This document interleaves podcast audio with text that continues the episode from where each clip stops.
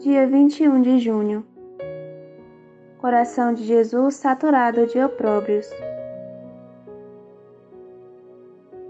Quando a trama da traição começou-se a instalar-se na alma de Judas, o Mestre lhe deu a entender que estava a par das suas maquinações.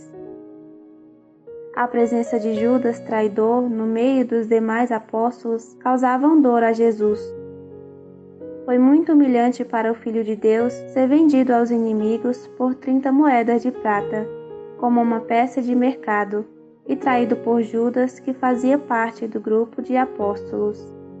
Jesus foi saturado de opróbrios no madeiro da cruz quando gritavam: Salvou a outros e não pode salvar-se a si mesmo. Se for o Cristo, desça da cruz.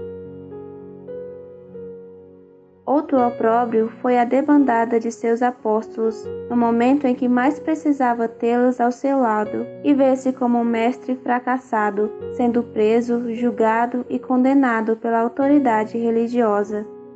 Os sacerdotes que o arrastaram à morte eram representantes legais de Deus. Peçamos perdão pelas nossas infidelidades.